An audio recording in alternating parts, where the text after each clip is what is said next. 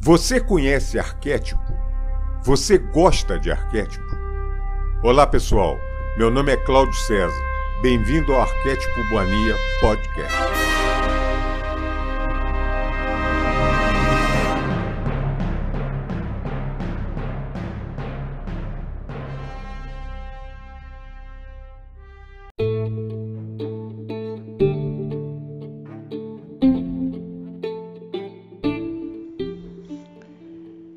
Cartas de Cristo, Carta 1, Parte 1 Eu, o Cristo, aproveito essa oportunidade para falar diretamente com você.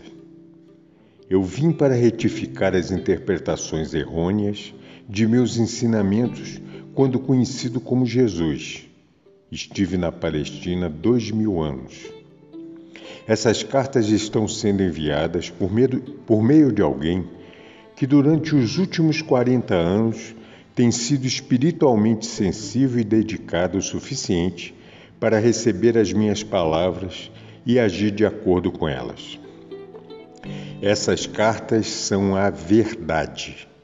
Elas transcendem todas as doutrinas religiosas do mundo. Essas cartas vão libertar você. As cartas são para todas as pessoas que buscam a razão da existência, o propósito de suas vidas, força para enfrentar a luta da vida, suportar dificuldades, doenças e desespero. Inspiração para aqueles que desejam alcançar maior consciência espiritual no dia a dia de suas vidas. Pode-se dizer que essas cartas são um curso para se tornar mestre, destinado àqueles que estão prontos para percorrer, percorrer o caminho que trilhei quando estive na terra, na Palestina. Talvez você duvide de que essas palavras sejam verdadeiras. À medida que for lendo essas páginas e for se aprofundando nos fatos que estou explicando a respeito da existência e das origens da personalidade, você perceberá que essa verdade somente poderia vir da mais alta fonte. Aqueles que tiverem dificuldade em compreender as cartas devem ler apenas uma página por vez, para então colocá-las de lado e meditar. Gradualmente, sua consciência absorverá o significado delas, uma vez que essas páginas são um elo entre a sua consciência e minha consciência transcendente. Aproxime-se dessas cartas com a mente livre de ideias, crenças e preconceitos, como uma criança pequena antes de ser doutrinada com a crença humana. Traga-me a sua mente aberta, uma mente que busca e eu a preencherei com tesouros verdadeiros, o tesouro do mais alto conhecimento o qual, ao ser absorvido, aliviará sua carga diária e conduzirá você até os verdes pastos de brilhantíssima luz, o que significará abundância, alegria, arrebatamento e preenchimento pleno de todas as suas necessidades. Você saberá como é sentir-se abundantemente abençoado com tudo, tudo que existe, mais além da sua compreensão humana. Essas cartas são enviadas a todas as pessoas do mundo com todo o meu amor e compaixão. Enquanto você as lê, sentirá o amor e a compaixão e vai perceber que suas lutas diárias com a existência nunca foram planejadas para você. Não há necessidade de experimentar a dor e a tensão quando você entende absorve e pratica a verdade da existência com constância. O propósito dessas cartas. As cartas têm a intenção de trazer iluminação ao mundo em geral e capacitar a humanidade a construir uma nova consciência durante os próximos dois mil anos. Essas cartas são a semente da futura evolução espiritual da humanidade. Observe bem: a evolução espiritual da consciência humana é o que traz evolução mental e física em sua vida pessoal e global e aproximará a humanidade de estados cada vez mais harmoniosos de bem-estar.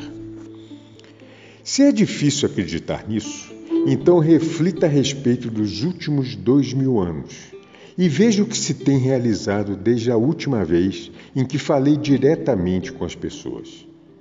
Tem havido uma tendência de evolução gradual em direção ao, ao, amor fraternal que eu costumava pregar ao povo judeu. Quando eu caminhava pela terra, não havia organizações humanitárias como existe hoje. A ambição, a cobiça e a autogratificação eram comportamentos considerados normais. Havia pouco amor fraternal, mesmo entre os judeus, para os quais os profetas, durante gerações, haviam dito que amassem a seus, semelhantes como a eles mesmos.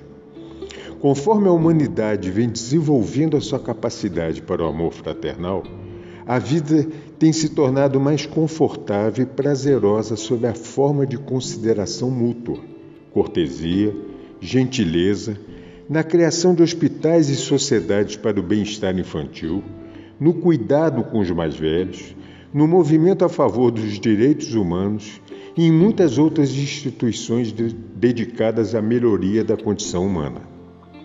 Tudo isto tem brotado nos corações e nas mentes daqueles que sinceramente levaram em consideração minhas primeiras palavras ditas na Palestina, as quais impulsionaram as pessoas para o amor fraternal e a compaixão pelos seus semelhantes.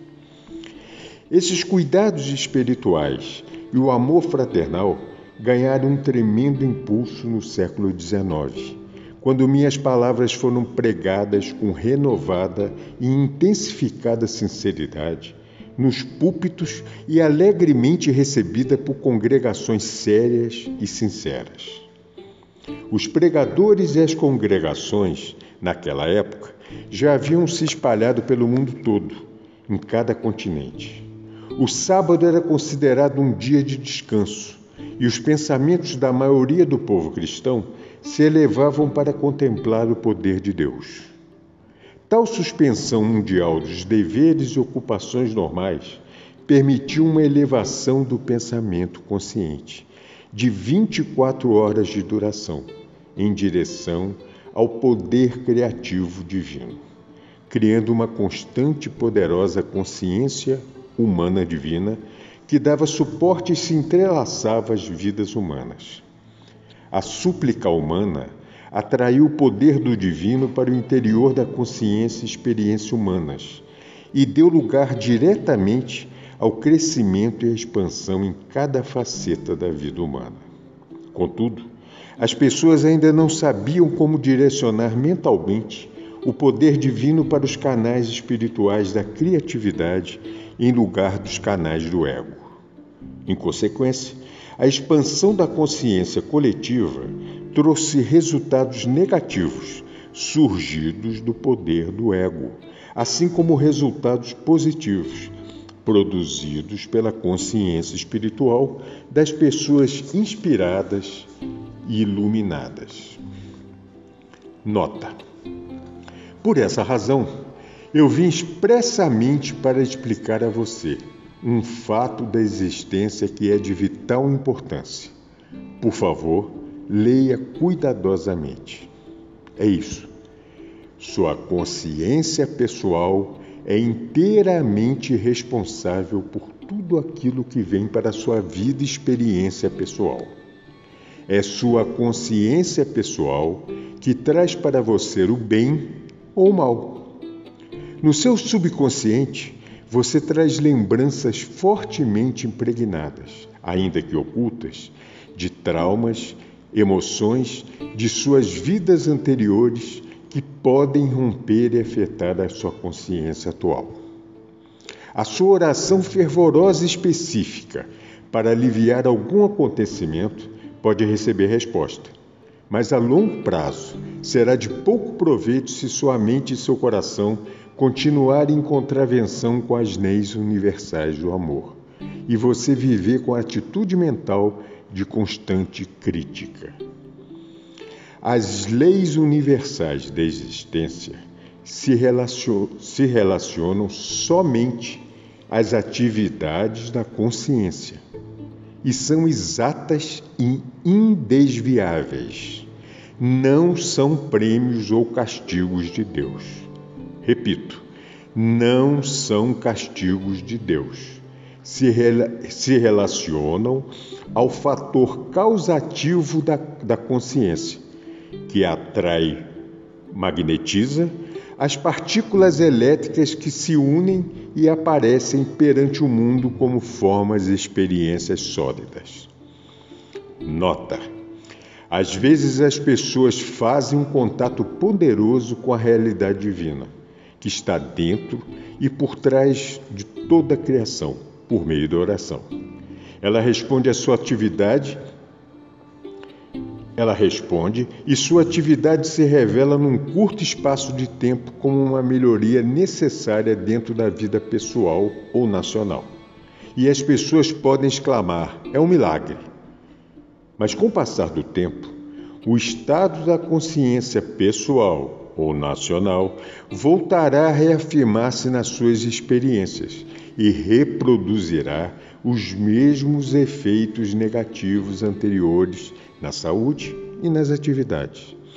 Você não pode efetuar mudanças permanentes na sua vida a menos que você mude sua consciência. Portanto, as pessoas devem rezar e esforçar-se a todo momento para alcançar o amor incondicional. No século XX, as habilidades mentais do ser humano deixaram para trás o seu desenvolvimento espiritual. Os cientistas pensaram que poderiam explicar as origens da criação atribuindo-as apenas à casualidade. Como resultado direto disso, as pessoas abandonaram a moralidade e começaram a dar atenção completamente à própria vontade. Puseram em marcha uma nova ameaça no mundo uma vez que começaram a criar uma nova forma de consciência egóica mundial, diretamente oposta à natureza do divino amor incondicional. A consciência humana bloqueou o fluxo do divino.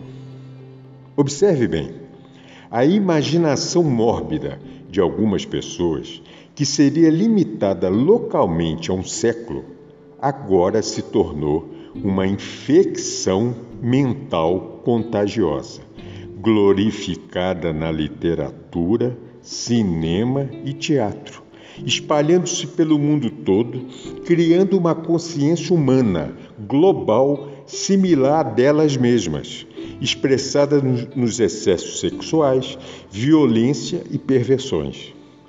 Essa infecção mental primeiro se manifesta como formas egocêntricas de viver e na criação de engenhos tecnológicos que têm gerado sérios distúrbios na saúde, mudanças climáticas, diminuição de safras, degradação do meio ambiente, extinção de seres vivos e o massacre de populações inteiras de, humanos, de seres humanos. A infecção mental se manifesta na personalidade humana como um comportamento desviado e destrutivo, com o consumo de drogas, com excessos abomináveis de crueldade e depravação, operações mafiosas e excessos sexuais. Deste modo, um círculo vicioso de atividades malignas e de, de perversão de pensamentos e atos está sendo criado pelos magnatas do entretenimento e da mídia o propósito disso é capturar o interesse pessoal de um público egocêntrico.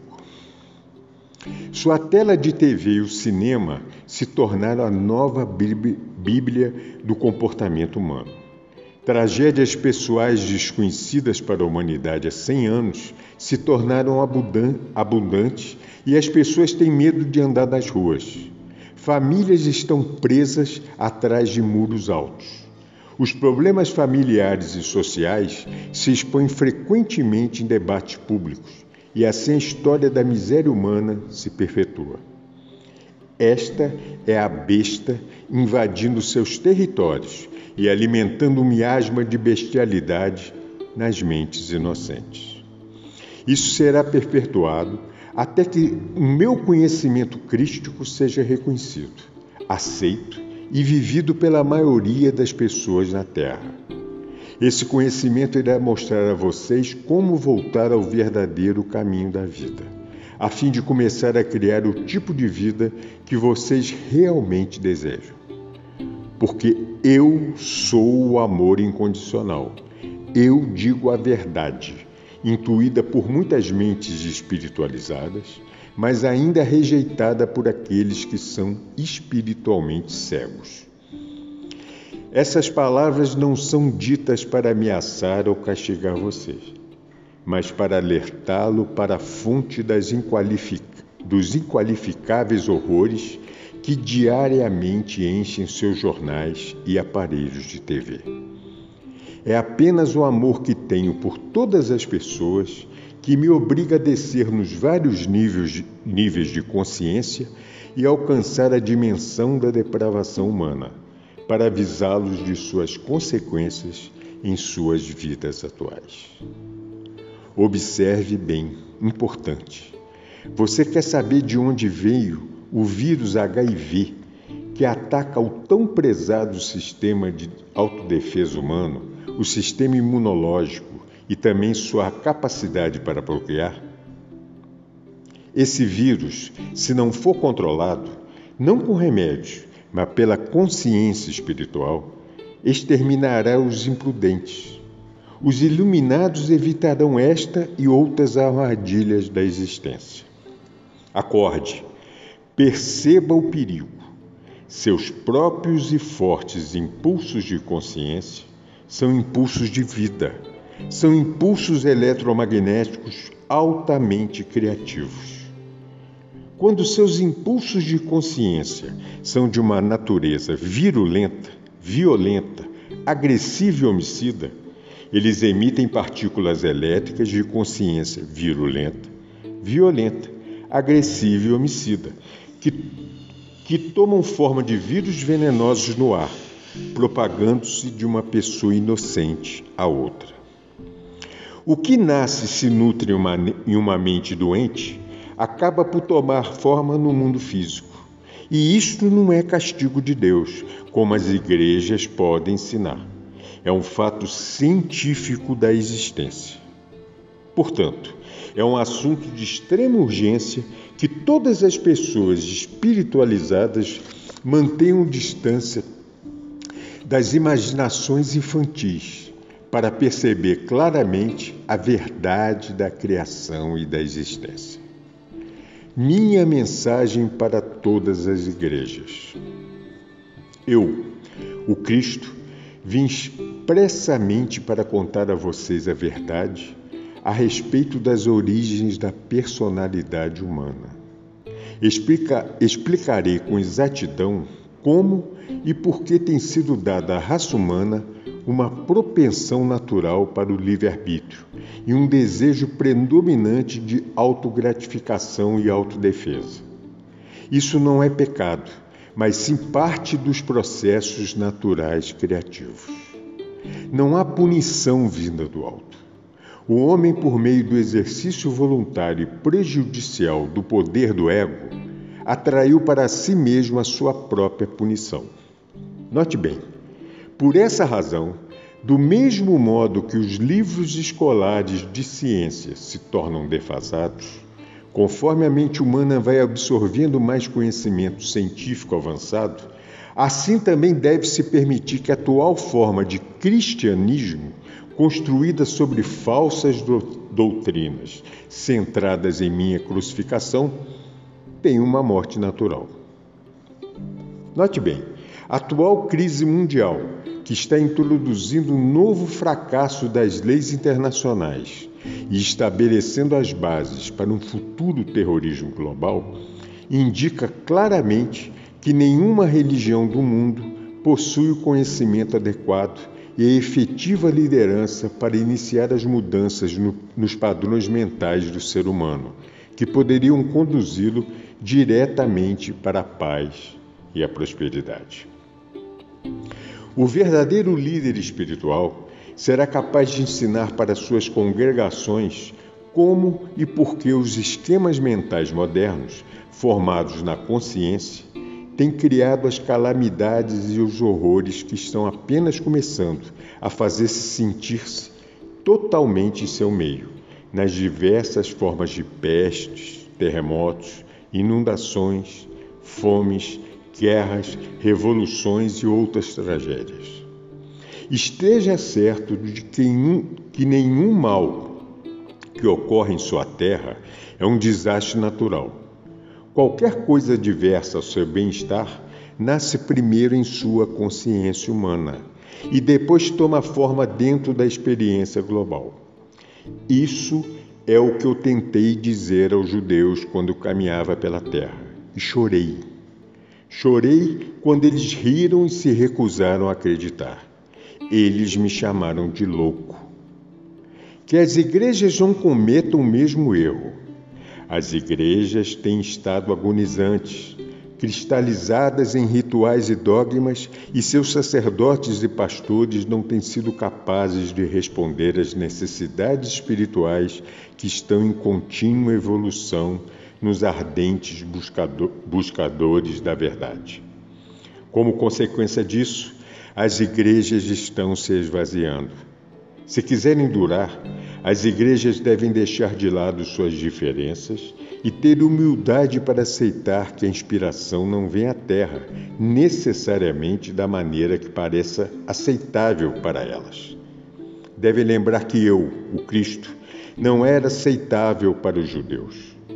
As igrejas devem manter suas mentes e corações abertos para receber aquilo que intuitivamente sintam como a mais alta verdade, em vez daquelas a que se agarram atualmente, e abandonar as velhas crenças que têm permitido que a besta controle o pensamento humano. Reze sinceramente, com toda a sua alma, mente e coração por uma verdadeira iluminação, ao invés de, de reiterar velhas e falsas crenças. Acorde e aceite que esses rituais e velhas crenças não cumpriram o que prometiam as minhas palavras para a humanidade, quando disse que coisas maiores, maiores daquelas que diz você, você também faria. Enquanto isso, até que a verdadeira iluminação chegue até vocês, depois de muita meditação e oração, ensinem, demonstrem e vivam o amor fraternal com toda a força da alma, coração e mente, minuto a minuto em sua vida diária. Para combater as forças destrutivas da consciência global, a humanidade deve fazer muitos esforços para mover-se rapidamente para o próximo estágio de seu desenvolvimento. Necessidade urgente de uma visão mais elevada. Deve ser amplamente aceito que existe uma visão mais elevada e que é preciso esforçar-se para introduzi-la na vida diária. É somente alcançando essa visão mais elevada que o mundo físico será resgatado da total aniquilação. Sem essa visão, para si mesmo ou para o mundo, não pode haver evolução espiritual, nem se pode alcançar as coisas que mais se deseja. Nesse momento, a sua percepção da vida é aquela de fardo e privação. Essas crenças são retratadas e reforçadas de forma chocante pela televisão elas acabarão por trazer a miséria que você esperava nunca conhecer. Portanto, para salvar você de sua própria insensatez expressada por meio da mídia, a consciência humana deve ser rapidamente elevada para ver o que eu vi no deserto. A realidade do amor por trás e no interior de toda a existência. Observe bem. Quando essa grande verdade for percebida e bem acolhida, a realidade do amor começará a manifestar-se de várias formas em cada coisa viva e no meio ambiente em si. A experiência da abundância e felicidade reforçará a consciência da abundância e felicidade. E assim, uma espiral espiritual de vida cada vez mais elevada e maravilhosa será colocada em movimento. Quando a verdadeira natureza do ser for completamente entendida, a humanidade avançará para o próximo degrau de evolução espiritual e porá, em movimento uma nova e abençoada forma de esforço humano e de experiência pessoal. Para alcançar essas metas, a humanidade precisa, primeiro, obter discernimento sobre o que e quem é. Uma nova importante questão já está se apresentando para a consciência da pessoa, das pessoas. Quem é você, realmente, por trás da fachada que apresenta, que apresenta ao mundo? O que é preciso para alguém ser autêntico? É essa a pergunta. Quem é você realmente? Que é respondido em cada nível do seu ser, nessas páginas. E se você puder aceitar como guia para a sua vida cotidiana, tudo o que eu compreendi durante a minha experiência de seis semanas no deserto, você também finalmente se tornará íntegro e verdadeiro, assim como eu me tornei íntegro e verdadeiro antes de começar meu ministério de cura e de ensinamento. Uma vez que existem poucas pessoas no mundo que se consideram íntegras nesse momento, você seguramente reconhece que há uma necessidade urgente de que, me, que eu me introduza em sua mente para dirigir você até uma nova maneira de pensar e sentir. Essa mudança na consciência irá levá-lo à divina harmonia com a realidade e a melhores condições de vida e segurança. Para fazer esse trabalho de reconstrução em sua consciência, eu devo primeiro registrar em sua mente, e você deve aceitar, que eu ensinei na Palestina muitas coisas que os homens ainda não estavam prontos para receber. É significativo que nunca tenha sido publicamente questionada a ausência de registro de minha juventude. Qual foi a verdadeira razão de tão importante omissão? É igualmente significativo que, embora eu tenha passado seis semanas no deserto depois de meu batismo e tenha saído daquela experiência como um mestre curador, nenhum escritor tenha tentado descrever o que realmente aconteceu durante aquele tempo.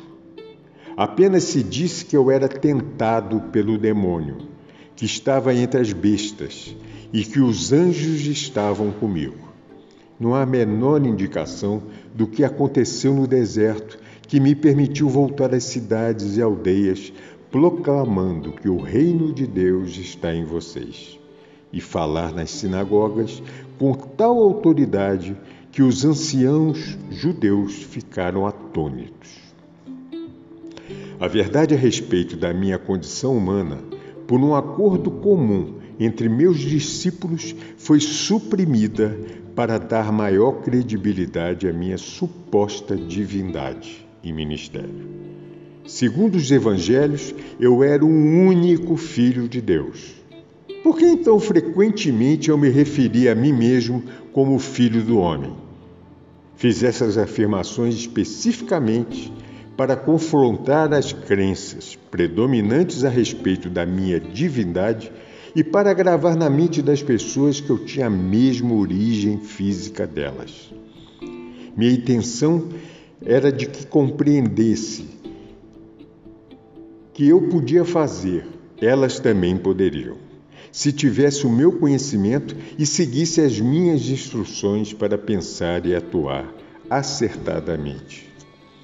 Tantos mitos têm surgido a respeito de minha pessoa terrena e minha consciência espiritual, já é tempo de livrar-se deles tão completamente quanto possível.